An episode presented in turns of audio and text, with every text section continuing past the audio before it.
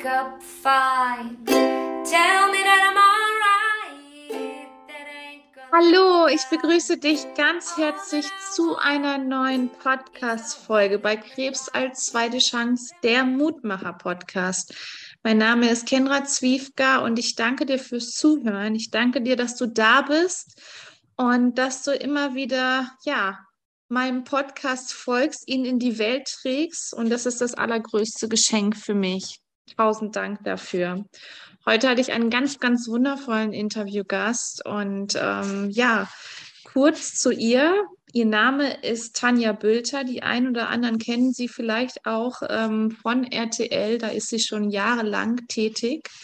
Eine ganz, ganz wundervolle und hinreißende Moderatorin wie ich finde. Ähm, wir haben uns kennengelernt letztes Jahr auf der YesCon und unglaublich sympathisch auch. Und ähm, sie hatte die Diagnose Brustkrebs 2020 und hat nach einigen Wochen ähm, ihre Diagnose öffentlich gemacht. Und dann ging es natürlich los ähm, hat aber auch darüber gesprochen und hat vor einigen Wochen ihr Buch rausgebracht. Ähm, ich habe es gelesen von vorne bis hinten. Äh, dieses Buch ist komplett in rosa gehalten. Also es ist alles, was ich mit dem Textmarker finden konnte, in rosa. Ähm, weil ich es so inspirierend und so spannend fand und ähm, ich, ich es dir von Herzen gerne weiterempfehlen möchte. Es sind ganz, ganz viele Tipps dabei von Experten, wo es um Ernährung geht, um Yoga geht und ähm, wundervolle Dinge, was sie gemacht hat, was Selbstheilungskräfte in ihr ausgelöst haben beispielsweise, ähm, aber auch wie sie gut durch die Chemos durchgekommen ist, wie sie gut durch die Bestrahlung durch ist und ähm, viele andere wertvolle Tipps, aber auch ihre ganz eigene Geschichte ohne dass sie irgendwelchen, äh, ja, ich würde sagen, sie macht sich nackig in diesem Buch. Und ich danke ihr sehr für dieses Interview. Freue dich auf dieses fantastische Gespräch mit Tanja. Und jetzt wünsche ich dir ganz, ganz viel Spaß. Und ich freue mich jetzt schon auf dein Feedback. Alles, alles Liebe, deine Kendra. Ja, liebe Tanja, ich freue mich so sehr, dass du da bist und es ist mir eine absolute Ehre, dass du hier bist in meinem Podcast Krebs als zweite Chance, der Mutmacher-Podcast und du bist eben auch eine absolute Mutmacherin und stell dich doch einfach mal vor, wer bist du, wo kommst du her und ähm, ja, ich freue mich total auf deine Geschichte und alle Hörer, die jetzt zuhören, natürlich auch. Ja, hallo erstmal und ich freue mich natürlich sehr bei euch zu sein hier bei dir, Kendra. Ja, ich bin Tanja Bülter. Ich bin seit vielen Jahren Fernsehmoderatorin, arbeite auch hinter den Kulissen in der RTL Mediengruppe und habe eben im Oktober 2020 die Diagnose Brustkrebs bekommen. Und zwar eine ziemlich fiese, nämlich äh, triple negativ. Und ähm, das traf mich damals sehr hart aufgrund der Tatsache, dass ich auch alleinerziehende Mutter war mhm. und immer noch bin. Meine Kinder, die waren damals sieben und zwölf und das ist natürlich so der erste Schock gewesen, der mir dann auch durch den Kopf raste. Das, das geht alles nicht, das darf jetzt hier nicht sein, weil ich natürlich noch meine Kinder groß werden und aufwachsen äh, sehen will. Und Absolut. Ja, und dann ging für mich natürlich die Reise los und ich habe dann Chemotherapie, Strahlentherapie und OP gehabt und habe das aber für mich nicht als so gegeben einfach hingenommen. Also mir war klar, die Schulmedizin, die hilft mir, aber ich wollte für mich Möglichkeiten entdecken und habe viel ausprobiert, was mir anderen alternativ zum Beispiel auch helfen kann. Und da habe ich tatsächlich auch einiges entdeckt. Und ja, so ist auch die Idee dann zu meinem Buch entstanden, Brust raus. Super, Wahnsinn. Ja, da sprechen wir gleich auch noch drüber. Ich habe es auch hier und ähm, wie gesagt, ich habe es dir schon im Vorfeld erzählt. Ich habe das ganze Buch ähm, rosa markiert, glaube ich. ähm, weil ich es so spannend fand und ähm, da, darüber zu sprechen, ich glaube, das alleine ist schon so eine Tagesaufgabe oder so, wenn man wirklich auf jedes Thema eingehen möchte in diesem Buch. Mhm. Und ähm, es ist ein absolut tolles Buch geworden, ein super, super schöner Ratgeber und ähm, auch ein Geschenk für, für jede betroffene Frau auf jeden Fall. Also dafür tausend Dank erstmal, dass du dieses Buch geschrieben hast und ähm, dass du dieses Buch auch im Namen vieler ähm, geschrieben hast, vor allem den betroffenen Frauen dann auch. Und ähm, ja, wie es ist, halt eben auch als Mutter äh, diese Krebsdiagnose zu bekommen. Mhm. Dankeschön. Ja, sehr gerne. Also ich bin auch sehr glücklich, dass ich wirklich ja ungewollt mehr oder weniger in diese Rolle reingerutscht bin, dass ich so ja, ich will nicht sagen, eine Vorbildfunktion für viele habe, aber zumindest eine Funktion, die anderen was geben kann. Mhm. Und das ist wirklich für mich auch ähm, das, das größte Geschenk im Nachhinein, muss ich sagen, weil das war ungewollt. Ne? Da bin ich so mhm. reingerutscht. Also irgendwann wurde meine Diagnose halt öffentlich. Das hat eine Journalistin rausgefunden. Das war auch nochmal für mich sehr merkwürdig, dass es plötzlich dann alle wussten von heute auf morgen Mhm. Und da begann im Prinzip eine Zeit, dass mich alle möglichen Menschen von außen Fragen, äh, dass sie mir Fragen gestellt haben. Ne? Also wirklich mhm. von bis sehr persönliche ja. Fragen, aber auch fast schon medizinische Fragen. Und ich gemerkt habe, wow, da gibt es wirklich noch so ein Informationsleck. Und mhm. dieses Informationsleck, das wollte ich halt auch schließen, aber auf eine ganz persönliche, warme und auch mutmachende Art. Und so ist mhm. eben dann dieses Buch Brust raus entstanden. Wahnsinn, super, super schön. Ja, wir gehen jetzt einfach mal so ein bisschen ähm, in deine Vergangenheit. Wir reisen jetzt einfach mal ein bisschen zurück, wenn das okay mhm. ist für dich. Ja. ähm, wie war das damals? Ähm, wie hast, hast du es selber gespürt? Ich habe, glaube ich, sogar gelesen, dass es da sogar eine, ja, eine makabere Geschichte davor gab, weil du warst ja auf einem Event kurz davor. Ja. Magst ja. du da mal drüber erzählen? Ja, also ich hatte tatsächlich unter der Dusche so einen Knubbel ertastet über der linken Brust und mhm. ähm, habe sofort gemerkt, also der gehört da nicht hin. Ich habe mir aber nichts Böses gedacht, muss ich dazu sagen. Ja, ich mhm. bin so ein mhm. durchweg positiver Mensch, ganz optimistisch und habe mir gedacht, ach, das ist vielleicht eine Zyste, vielleicht hat sich da was entzündet, keine Ahnung. Und ich hatte halt ein paar Tage später sowieso einen Hautarzttermin und ähm, wegen einer ganz anderen kleinen Sache. Ne? Und dann bin ich zu ihr, nachdem sie dann äh, dieses kleine Muttermal sich da angeguckt hatte, was alles okay war, meinte ich, können Sie sich da mal eben was angucken? Ich habe hier so einen Knubbel und dann guckte sie sich das an und meinte so, hm, ja, da sollten Sie vielleicht mal zur Sonographie gehen. Und das habe ich dann auch noch gemacht. Die waren sich auch sehr unsicher. Und die haben mich dann zur Frauenärztin und dann zur Biopsie geschickt. Und mitten in diesem ganzen Reigen gab es ein Charity-Event für mhm. die Deutsche Brustkrebshilfe wo ich mit anderen prominenten Damen für den guten Zweck eben gekellnert habe in einem Restaurant. Und es war genau in der Zeit, wo ich noch nicht äh, wusste, was es ist, aber wo ich schon so ein bisschen alarmiert war. Ja. Und ich werde es nie vergessen, dass ich damals dann wirklich mit meiner Freundin Kerstin dahin gefahren bin und gesagt habe, Kerstin, du, jetzt hatte ich heute auch noch die und die Untersuchung und morgen muss ich da und dahin. Ähm, und jetzt kellner ich hier für die Brustkrebshilfe. Es kann doch wirklich so makaber nicht sein, dass ich da was habe. Also wir beide, wir, wir saßen, wir haben noch drüber gelacht, ne? so wie man das so macht mit seiner Freundin, ja. weil das so unvorstellbar für mich war, dass ich selber Brustkrebs habe, an dem Abend noch was für die Brustkrebshilfe tue. Ja, ja und dann ein paar Tage später kam es leider anders. Wow. Wahnsinn, unglaublich. Ähm, magst du uns mal in diesen Moment mitnehmen, als, ähm, ja, als du da saßest, also als du bei der Radiologin warst und dann eben ja das Ergebnis bekommen hast? Ja, also das war wirklich die, tatsächlich fürchterlich. Also es war mhm. halt so, dass ich die die Biopsie ähm, telefonisch mitgeteilt bekommen habe. Also das geht gar nicht. Also ich wollte das so. Doch, ich muss so, dazu sagen, ich okay. wollte das so. Okay. Ähm, ich bin jemand, ich bin eigentlich eine sehr gefestigte Persönlichkeit mhm. und für mich war jeder Weg zum Arzt halt auch verbunden mit, ich muss meine Kinder irgendwo hin organisieren. Okay. Mhm. Und deswegen war mir das wichtig, dass ich so viel wie möglich quasi remote machen kann, ja, okay. wie man ja heute so schön neudeutsch sagt. Und die hatte mir dann eben auch gesagt, so, ähm, das scheint bösartig zu sein und ähm, die genaueren Hintergründe werden sie dann im Krankenhaus von der Ärztin erfahren. Und diesen Termin im Krankenhaus von dieser Ärztin, da bin ich dann natürlich persönlich hingefahren, das werde ich nie vergessen, das war ein absolutes Horrorerlebnis, ähm, weil die so unempathisch war. Ja, die war wirklich wie so ein Roboter. Ich bin nach über einer Stunde Wartezeit bin ich da rein hatte schon meinen Stift, meinen Zettel gezückt, so ganz Journalistin halt. Und dann fing sie halt erstmal an, ihre ganzen medizinischen Fachbegriffe runterzubeten. Ja, sie haben ein Triple Negativ, das ist damit Rezeptor, hm, hm, hm. dann nuschelte sie die auch immer noch so. Und ähm, also das war für mich, wo ich immer gesagt habe, Moment, also jetzt erklären Sie mir das nochmal näher und das nochmal näher. Und die war aber so in ihrem Konzept drin, was sie offensichtlich immer so abgespult hat, dass sie gar nicht mich als Mensch gesehen hat.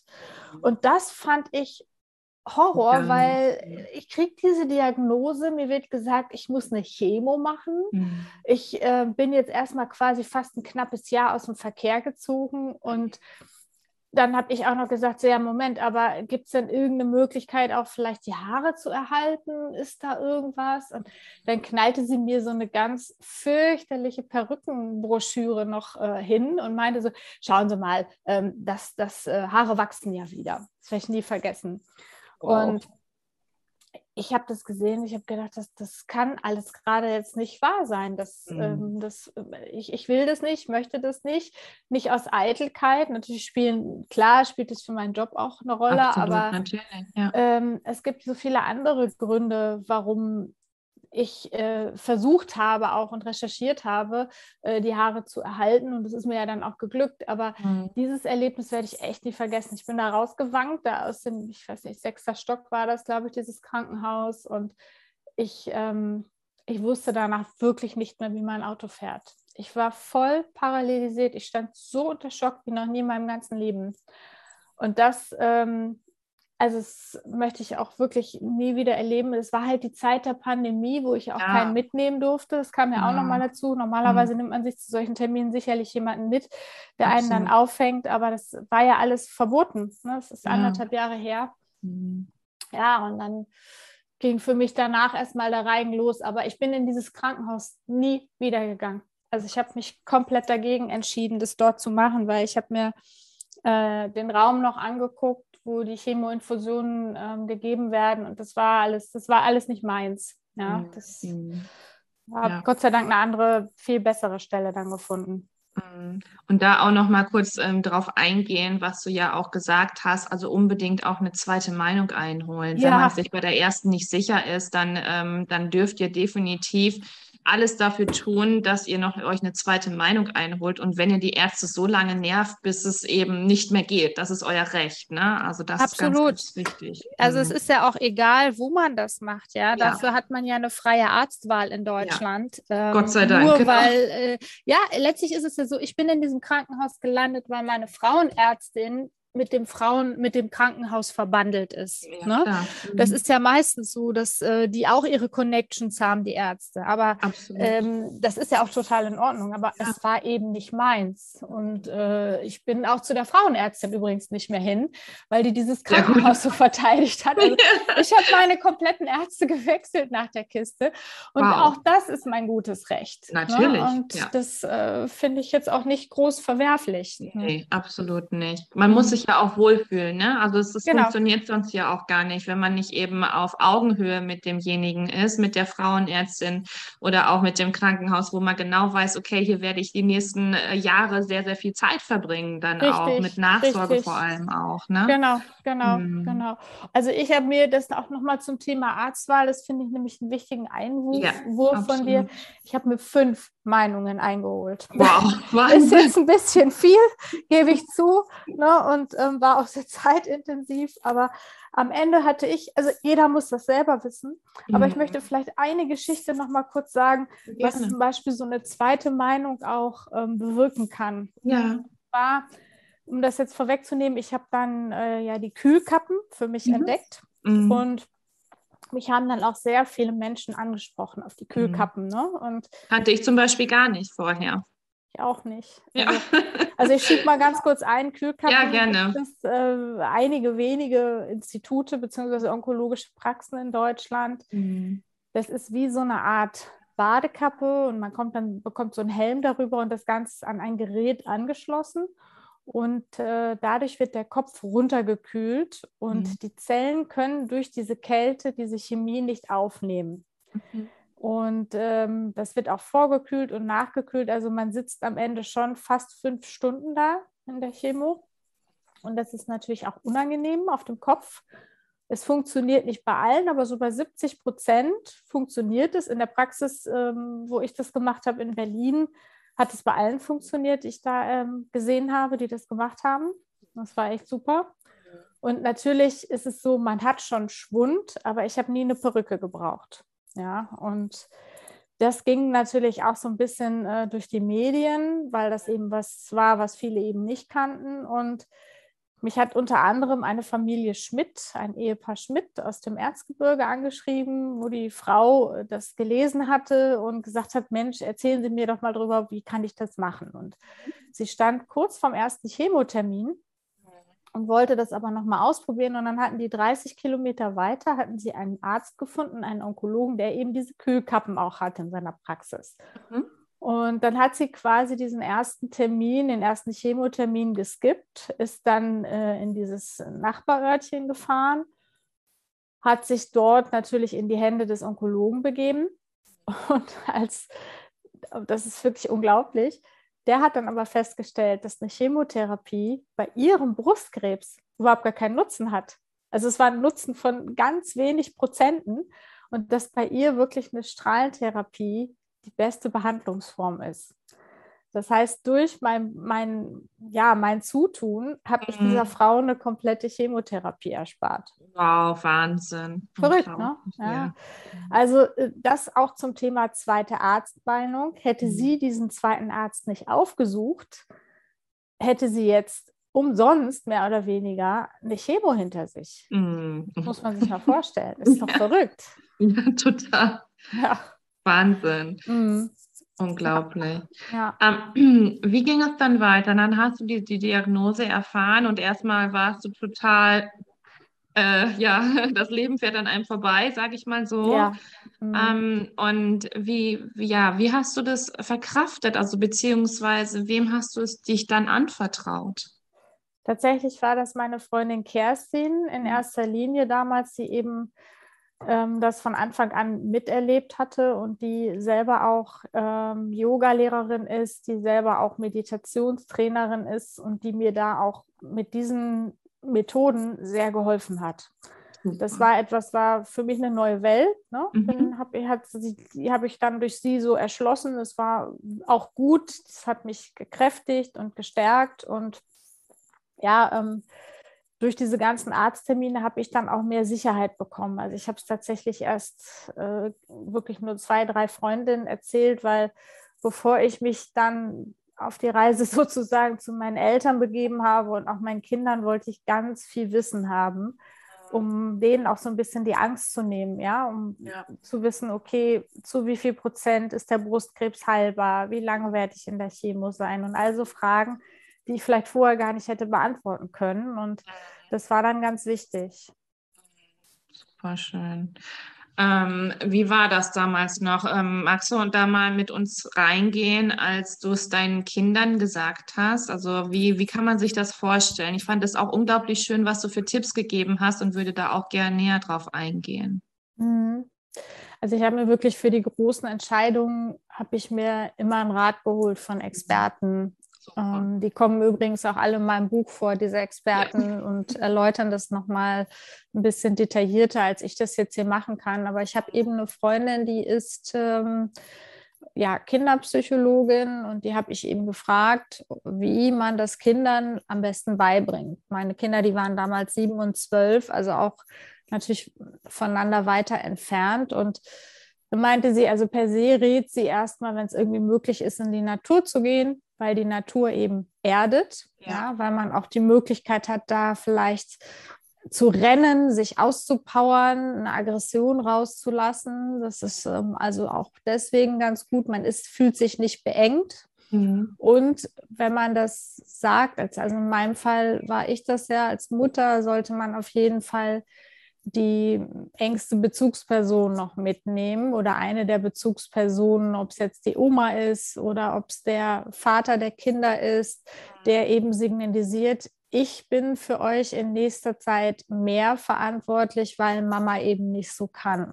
Ja. Also, dass sofort eine Art Lösung präsentiert ja. wird und nicht genau. nur das Drama mitgeteilt wird, Mama hat Brustkrebs. Also ich habe es sehr kindlich auch verpackt. Ne? Das hatte sie mir auch geraten, weil meine Kleine das, das ähm, ja, das noch nicht so fassen konnte. Und mein Großer hat das natürlich auch. in dem Moment sofort gecheckt. Ja, also ja. für den war klar. Und er hat dann, während Mina wirklich durch den Wald gelaufen ist, auch noch ganz viele Fragen gestellt im Nachhinein. Ja, Wahnsinn. Ja, also das ist, das ist auch so und es ist ein ganz, ganz wundervoller Tipp, den du da auch gibst, dass du das eben auf Augenhöhe das auch mit den Kindern dann eben kommunizierst. Und ich finde es wunderschön, dass du auch jemanden ähm, dabei hattest, den mit dem, ja, wo, wo du jetzt auch sagst, dass es eine Riesenstütze ist, wie es jetzt zu dem Zeitpunkt, auch wenn ihr getrennt wart, ähm, aber dass äh, dann eben, ja, dein äh, Ehe, also dein Ex-Ehemann oder so, dann mhm. eben auch jetzt eine sehr, sehr große Rolle spielt in dem Leben der Kinder und mehr für sie da ist dann auch. Genau. Ne? Genau, auf mhm. jeden Fall. Also es war dann am Ende so, dass meine Mutter hier den Laden geschmissen hat, mehr oder weniger, ne? ähm, weil die natürlich auch ähm, ja, mehr Zeit hatte, mhm. sich mehr kümmern konnte und dann ähm, vor allen Dingen auch meine Tochter mehr genommen hat mhm. äh, an den Tagen, wo es mir eben nicht so gut ging. Ja. Ähm, letztlich muss das jeder für sich selber entscheiden, wen er mitnimmt, aber es ist auf jeden Fall wichtig, dass die Kinder direkt ähm, jemand anderen dabei haben, an den sie sich auch wenden können. Mhm. Genau. Ähm, darf ich mal fragen, wurde dir keine Haushaltshilfe irgendwie empfohlen oder ähm, haben die Krankenkassen dir das nicht irgendwie ermöglichen können? Doch, für ein paar Monate hatte ich auch eine Haushaltshilfe. Okay. Mhm. Ja, das war natürlich auch super. Ähm, mhm also gar keine Frage. Aber es war eben schon so, dass Mina einfach äh, ja die, die, die Nähe gesucht hat, ja, die Absolut, Nähe auch zu, zu zur klar. Oma und so ja, weiter. Natürlich. Das kann ja. ja. keine Haushaltshilfe leisten. Ne? Das ist Nein. sicherlich eine große Hilfe gewesen, hier nicht putzen und, und kochen und was weiß mm. ich mhm. was zu müssen ab und mm. zu. Man muss auch dafür kämpfen. Also ich weiß mhm. noch, dass nach äh, drei Monaten musste ich dann nochmal einen neuen Antrag stellen und fand okay. das alles sehr aufwendig und mhm. mühsam. Es hat dann am Ende noch geklappt, aber ähm, also das Maximum ist, glaube ich, was die Krankenkassen zahlen dürfen, sechs Monate. Und wir wissen ja alle, dass sechs Monate, damit ist es eigentlich ja nicht getan. Ne? Mhm. mhm. Ja, natürlich, absolut. Wow, Wahnsinn. Ähm, wie war das für dich? Also wie war der Zeitpunkt von der Diagnose bis zu der ersten Chemotherapie? War das ein langer Zeitpunkt oder ging das relativ schnell alles? Nee, das ging relativ schnell. Das waren nur wenige Wochen. Mhm. Ich hätte tatsächlich noch ein, zwei Wochen eher anfangen können, aber ich wollte eben noch so viele Meinungen hören. Und ich bin auch tatsächlich zu äh, absoluten Koryphäen noch hingefahren, wo man natürlich so schnell auch nicht einen Termin bekommen hat. Aber ja, habe ich mich dann wirklich auch durchgebissen und mehrfach angerufen und die penetriert. Und zum Beispiel über eine Freundin ähm, gab es äh, so einen absoluten Experten am, am Tegernsee. Und die hatte wiederum eine andere Freundin, die Brustkrebs hatte und die aber auch äh, schon längst also fertig war, das war vor zehn Jahren. Aber eine andere Bekannte, der hatte sie es auch empfohlen, war auch in, in Behandlung bei ihm. Ja, so und über die Frau, die ich noch nie gehört hatte, habe ich dann einen Termin bekommen. Ne? Also das ist auch nur so als Tipp von meiner Seite. Da muss man sich auch nicht zu schade fühlen, dass man dann mhm. plötzlich wildfremde Menschen anruft und sagt, könnten Sie bitte für mich da anrufen? Ähm, ich äh, war immer zu allen freundlich und nett und habe äh, wirklich alles an Kontakten und Beziehungen spielen lassen. Und ja. ähm, auch Ärzte kennen meistens andere Ärzte. Genau. Ja? ja? auch mhm. das ist so eine Geschichte, dass mhm. zum Beispiel mhm. mein Hausarzt mir äh, beim Kardiologen einen Termin verschafft hat. Man muss ja auch regelmäßig zum Kardiologen gehen während der Behandlung und äh, da hätte ich auch keinen Termin bekommen und all so Sachen. Ne? Das mhm. Muss man, da, muss man dranbleiben. Ja, absolut. Und warum sollte man dieses Riesennetzwerk, was du hast, nicht auch nutzen? Ne? Ich meine, ähm, auch diejenigen, die jetzt nicht in der Öffentlichkeit stehen, ähm, haben ja trotzdem bekannte Freunde, Nachbarn äh, ja, und ja. die auch wiederum. Und dann kann man trotzdem in, in aller Art und Weise äh, jeden danach fragen dann auch. Und das ist auch ein, das finde ich auch, das sollte man sich auch einfordern, dieses Recht auch zu haben dann auch. Ne? Total. Also mhm. ich, das meine ich auch. Ich habe nie irgendwie einen Promi-Bonus oder sowas sowas Nein. bekommen, ne? Gar Nee. nicht, sondern da ging es wirklich nur darum, dass ich äh, teilweise wildfremde Menschen angerufen habe, weil meine Freundin mir dann die Nummer gegeben hat, mit deren Einverständnis und mit der dann telefoniert habe und die Mhm. wiederum sich für mich eingesetzt hat. Ne? Das war Ja. toll. Super. Also auch ein ganz, ganz toller Tipp, den du da weitergibst. Wahnsinn. Ähm, wie war das, als du dann in die erste Chemotherapie gegangen bist? Ähm, magst du uns da mal mitnehmen, was, die, was das Thema Chemo für dich ähm, ja, so ausmachte? Ja, also ich hatte natürlich einen riesen Respekt davor. Ich hätte mir auch einen Port einsetzen lassen, Mhm. weil ich so dünne Venen habe und das, äh, da hatte ich auch noch, ähm, ja, das, das war alles recht kurzfristig. Ne? Ich hatte wirklich nur sechs Tage vorher diesen Port-Einsatz. Der Mhm. tat dann auch noch ein bisschen weh und ich weiß nicht, ich saß dann da und habe dann diese Kühlkappe aufbekommen und ich habe so gefroren. Ja, also dieser erste Moment mit der Kühlkappe, es war einfach nur saukalt. Und es war auch Winter, ne? Ja, es Mhm. war Winter und der Berliner Winter ist ja sehr kalt und ähm, ich saß da wirklich mit Winterjacke und ähm, Decke und Heizkissen und Wärmflasche, aber das sagt auch jeder, dass dieser erste, das erste Mal Kühlkappe ist wirklich das Schlimmste. Und ich habe mich aber gut abgelenkt. Ich war darauf gefasst. Also ich habe mir eine neue Serie runtergeladen und ich muss sagen, sowas Lustiges halt. Ne? Und Gott sei Dank, ja. ja, also ich, ich fand es sehr langwierig, weil mit Kühlkappe sitzt man eben länger da, weil die vorkühlen und nachkühlen muss.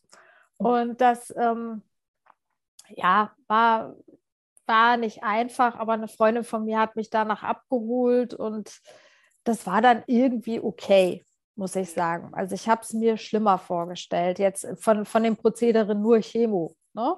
Ja, klar. Ähm, Das also je, klar, je mehr Chemie der Körper hatte, desto schwächer wurde er auch. Aber beim ersten Mal bin ich da noch relativ gut raus, war auch sogar in der Woche noch joggen, hatte keine großen- ich habe gedacht, ich lese nicht richtig.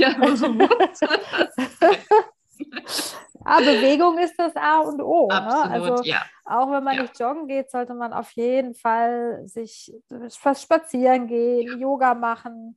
Und wenn es Mhm. nur ganz sanfte Bewegungen sind, Genau. aber Bewegung ist wirklich wichtig. Es hilft Ja. dem Körper. Sage ich auch immer, genau. Egal welche Bewegung, ähm, Hauptsache irgendwas tun dann auch, Mhm. ne? Mm, genau.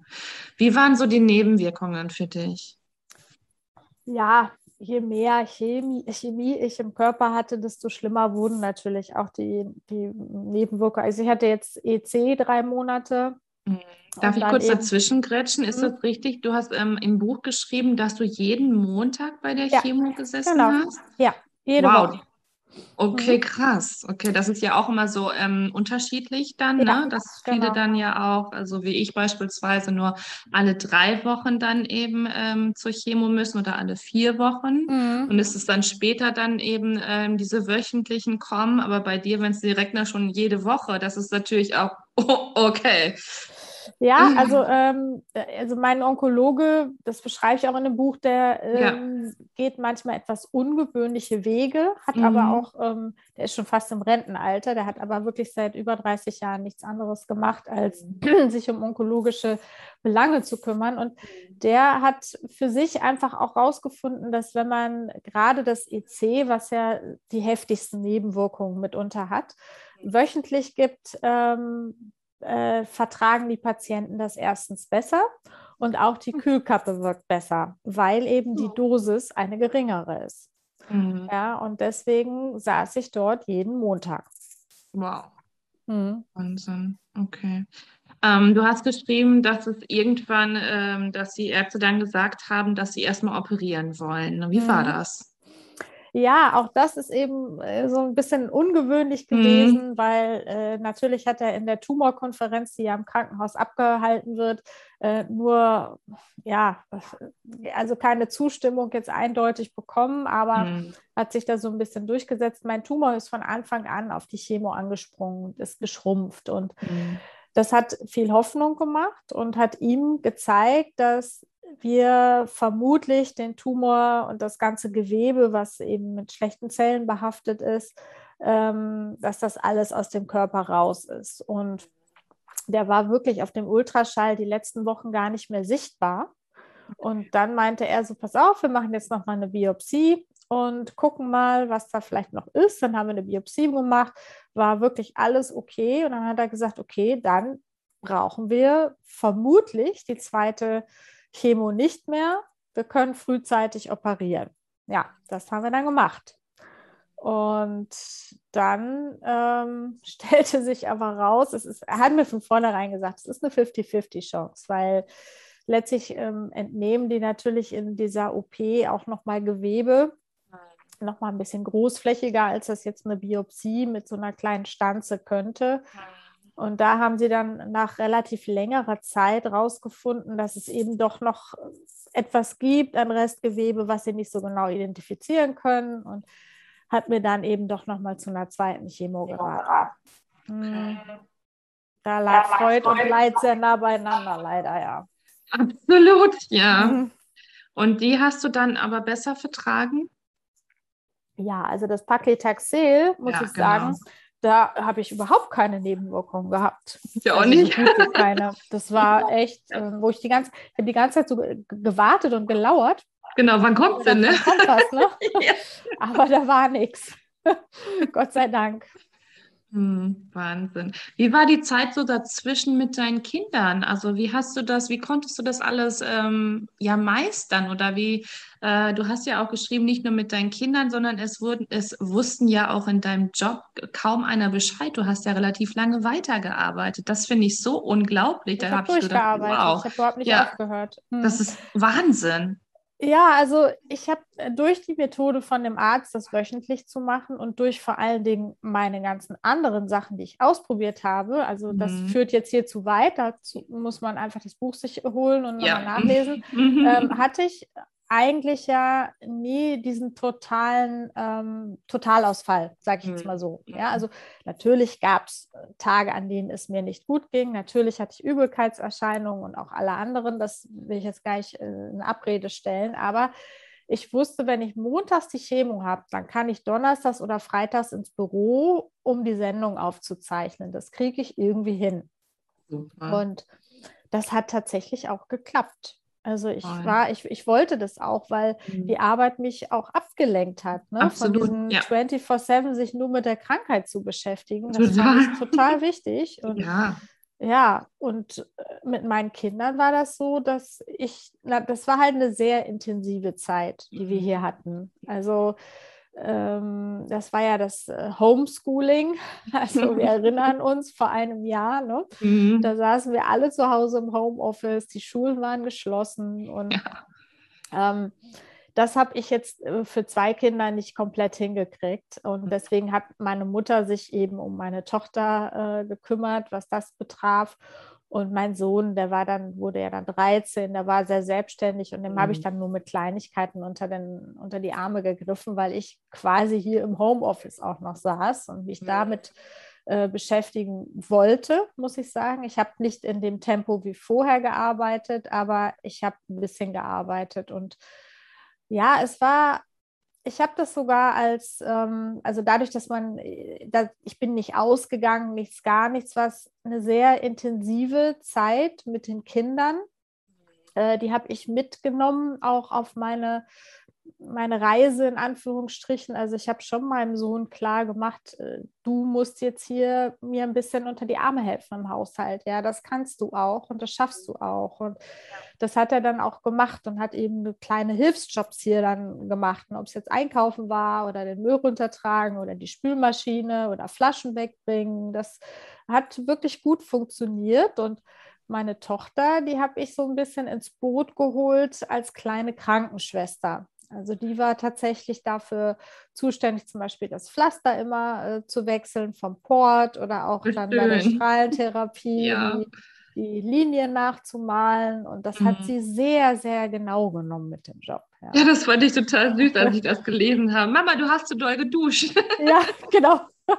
hat sie mich geschimpft. Ne? Dann sind äh, tatsächlich die Linien abgegangen und weil das ja ihr Job war und sie das so ernst genommen hat, hat sie mir gedacht, um Gottes Willen, nicht so doll Seife nehmen, ja. Und da war, haben wir sehr viel Zeit im Bad verbracht und das war irgendwo auch, äh, so, es hört sich komisch an, aber es war, es war so ein, es waren besondere emotionale Momente, ja, und äh, die aber auch schön, was Schönes hatten. Ne, so mhm. ernst die Lage war und so schlimm das alles war, mhm. habe ich diese Nähe zu meinen Kindern als großes Glück empfunden. Absolut. Wahnsinnig schön. Mhm.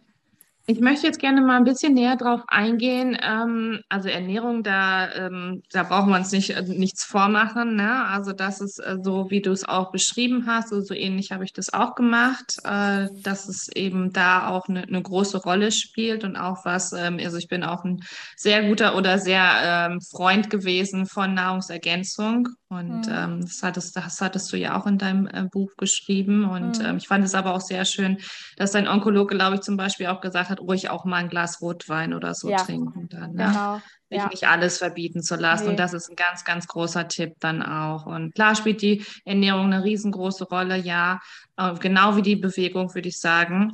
Aber ähm, man sollte sich auch nicht alles verbieten lassen. Und ich fand es sehr sympathisch, als du geschrieben hast, du hattest immer Hunger auf Pommes. Das war nicht sehr gut. Immer. Ich habe in meinem ganzen Leben noch nie so viel Pommes gegessen. Das war wirklich verrückt. Ich habe auch nicht abgenommen durch die Chemo übrigens. Ne? Also ich mhm. sah nicht äh, völlig völlig abgemagert aus, wie ja viele, weil die ja wirklich, äh, ne, weil es denen dann so elend geht. Aber mhm. ich habe ja für mich meine Tools gefunden, dass es mir eben ja ein Stück weit besser geht. Mhm. Und das war dann ganz gut. Und jeder hat, komischerweise, ich habe das von vielen gehört, die einen haben Hyper auf, äh, auf Eis, die anderen mhm. auf dies und ich hatte den, wie so in der Schwangerschaft, den Hyper auf Pommes. Verrückt. Witzig, ja, aber es ist echt cool. Ähm, du hast aber auch dadurch, durch deine Freundin Kerstin, hast du ja auch viel gesagt, also was so mit Mindset zu tun hat, Selbstheilungskräfte zum Beispiel. Möchten wir da, möchtest du da mal so ein bisschen drauf eingehen? Ja, also letztlich ist es so, wenn ähm, wir innere Stärke, man braucht für so eine Behandlung definitiv innere Stärke, äh, um, das, um das gut durchzustehen. Und mm. ich habe mich schon als starke Frau betrachtet, aber was zum Beispiel äh, mein Sport und, und das, was ich in meiner Freizeit gemacht habe, das hatte eher was mit Auspowern zu tun und nicht äh, Energie holen für, für mich selber. Ja? Und das ist etwas, was ich zum Beispiel durch Kerstin gelernt habe, dass Joggen schön und gut ist, mhm. aber dass ich den Geist entspannen muss, weil nichts ja. anderes ist Meditation. Genau. Weil wir nehmen täglich so viele Einflüsse auf, äh, dass äh, wir den Geist nie wirklich entspannen können. Und mhm. wenn der Geist die ganze Zeit rattert, rattert, rattert, kommen wir überhaupt nicht zur Ruhe. Mhm. Und das ist etwas, was ich durch sie gelernt habe, dass es äh, in der Meditation auch nicht zwingend darauf ankommt, das jetzt Stunden jeden Tag zu machen, mhm. sondern dass man das in kleinen Dosen machen kann, dass man hier mal fünf Minuten nur Atemübungen macht ja. oder vielleicht abends vorm Schlafengehen sich mal eine App runterlädt und einfach zehn Minuten so, eine, so einer Meditation lauscht, ja, mhm. und sich dabei eben entspannt. Mhm. Und das hat mir unglaublich geholfen. Und ich habe jetzt ganz viele Apps auf meinem Handy, die ich auch wirklich regelmäßig nutze. Ich habe mir mehrere ähm, andere auch downgeloadet, dass ich die immer wirklich bei mir habe und mhm. die nutze ich. Und das ja. ist total wichtig. Und ich habe wirklich ja. gemerkt, ich bin innerlich viel gelassener, viel ruhiger dadurch. Super schön. Wahnsinn. Ja, und das ist auch so wichtig. Ne? Du hast ja auch gesagt, du hattest beispielsweise auch dein eigenes Mantra. Das finde ich eben auch ganz, ganz wichtig. Ähm, ja. Möchtest du da mal drüber sprechen? Ja, ich habe mich natürlich ganz viel auch mit dem Thema Selbstsuggestion beschäftigt. Mhm. Ne? Also ich habe äh, sehr viele Hörbücher mir runtergeladen dazu, weil gerade in der Chemo hatte man ja immer viel Zeit. da habe ich mir dann so meine Stöpsel in die Ohren gesteckt und äh, den, dem gelauscht, weil manchmal war ich auch zu müde, selber zu lesen. Und das ähm, hat mich zu diesem Thema Selbstsuggestion gebracht. Und das, äh, dass ich wirklich glaube, dass wir ganz viel über unser Unterbewusstsein auch steuern können. Und ich habe ähm, auch ganz banale Dinge gemacht, nämlich mir meine kleinen Zettel, meine Post-its in die Wohnung geklebt, ja, mit Super meinem Tipp. eigenen Mantra. Mhm. Ähm, ob jeder das, das muss jeder für sich so wirklich ähm, quasi bestimmen. Ne? Du schaffst das oder dir wird heute nicht schlecht, so Mhm. schlecht oder ne, was auch immer jeder so für sich gerne als eigenes Mantra im Prinzip so bestimmen möchte. Und ähm, wenn ich an diesen Post-its vorbeigegangen bin, habe ich die nicht immer bewusst wahrgenommen. Klar, ne, man guckt über bestimmte Dinge ja hinweg, aber Na ich bin mir sehr sicher, dass das irgendwann sich im Unterbewusstsein manifestiert hat und dass ich das dann wirklich, dass ich damit auch schlafen gegangen bin. Und auch das Thema Selbstsuggestion spielt eine riesengroße Rolle. Ja, kann ich zu 1000 Prozent nur bestätigen, war bei mir auch ein ganz Ja? großer, ja, absolut, eine ganz, ganz große ähm, Stütze, auch was du sagtest. Du hast ja auch ähm, Orga Organetik gemacht, habe ich hier Genau. gerade was gelesen. Ja. Mhm. Ähm, möchtest du da einmal kurz drauf eingehen, was das Ja. ist? Weil für viele ist das ja ein Begriff, so, okay, was ist das? Ja, genau. Also das Organetic ist ein Bioresonanzsystem. Das ist Mhm. eben auch ein Heilverfahren, also wie zum Beispiel Akupunktur oder Homöopathie sind ja alles Heilverfahren und äh, Organetic funktioniert durch eine Art Abfragesystem. Mhm. Ja? Und ähm, da sitzt man eben in einer Sitzung mit einem Organetic-Experten, der ein bestimmtes Gerät in der Hand hat und man selber ist auch mit diesem Gerät über so einen Stab, den man in der Hand hält, verbunden. Mhm. Und letztlich geht es in der Theorie darum, wenn Schwingungen im Körper nicht funktionieren, dann ist irgendwo eine Blockade. Und Ja. diese Blockade versucht man auszumerzen, beziehungsweise erstmal zu finden. Ja, also Beispiel bei mir war das so, dass ich eben auch unbedingt wissen wollte, was hat diesen Krebs eigentlich getriggert? Ja, also Ja, wo kam der her? Das ist ja etwas, Ja. was uns zentral, uns Krebspatienten alle, glaube ich, beschäftigt. Und ich habe das anhand von Organetic eben rausgefunden.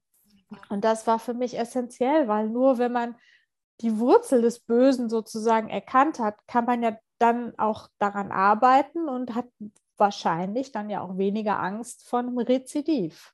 Richtig, ja. Und das ist was ganz, ganz wichtig, was du da auch sagst. Ähm, und magst du mal sagen, was es bei dir war? Hm. Also zusammengefasst äh, sind es Zukunftsängste gepaart mit sehr großer Mutterliebe, ja. Aber sagen wir mal etwas unbegründete Zukunftsängste, aber letztlich ist es darauf so ein bisschen runterzubrechen. Und mh, sich dann eben anders aufzustellen und sich da eben auch ähm, zu entspannen, ein bisschen locker zu lassen, das war jetzt quasi im Nachhinein noch meine Aufgabe. Super schön. Ja, total spannend auch. Ah, Tanja, ich glaube, wir könnten stundenlang weiter quatschen. so, so ein riesengroßes Thema. Ähm, ja, also zum Schluss würde ich noch total gerne wissen, was würdest du jemandem mitgeben, ähm, der jetzt gerade ganz frisch die Diagnose Krebs bekommen hat? Mir hat ein Arzt einen ganz wichtigen Satz gesagt. Wenn Sie im Kopf nicht mitarbeiten, dann können wir medizinisch alles für Sie tun, aber das macht nicht so viel Sinn. Also sich wirklich nicht nur medizinisch in die Hände zu begeben, das ist auf der einen Seite total wichtig, aber eben diese psychische Kopfarbeit zu leisten, mitzuarbeiten, aber auch sich um sich zu kümmern, das ist ganz, ganz wichtig. Wow, Wahnsinn. Also wenn das kein schöner Abschiedssatz oder Abschlusssatz war, dann weiß ich es aber auch nicht. Ich danke dir sehr für dieses Gespräch, für dieses offene Gespräch auch, Tanja, und ähm, wünsche dir von Herzen alles, alles Gute. Und ja, schön, dass du da warst und bis bald. Danke, macht's gut, alle da draußen. Tschüss. Tschüss.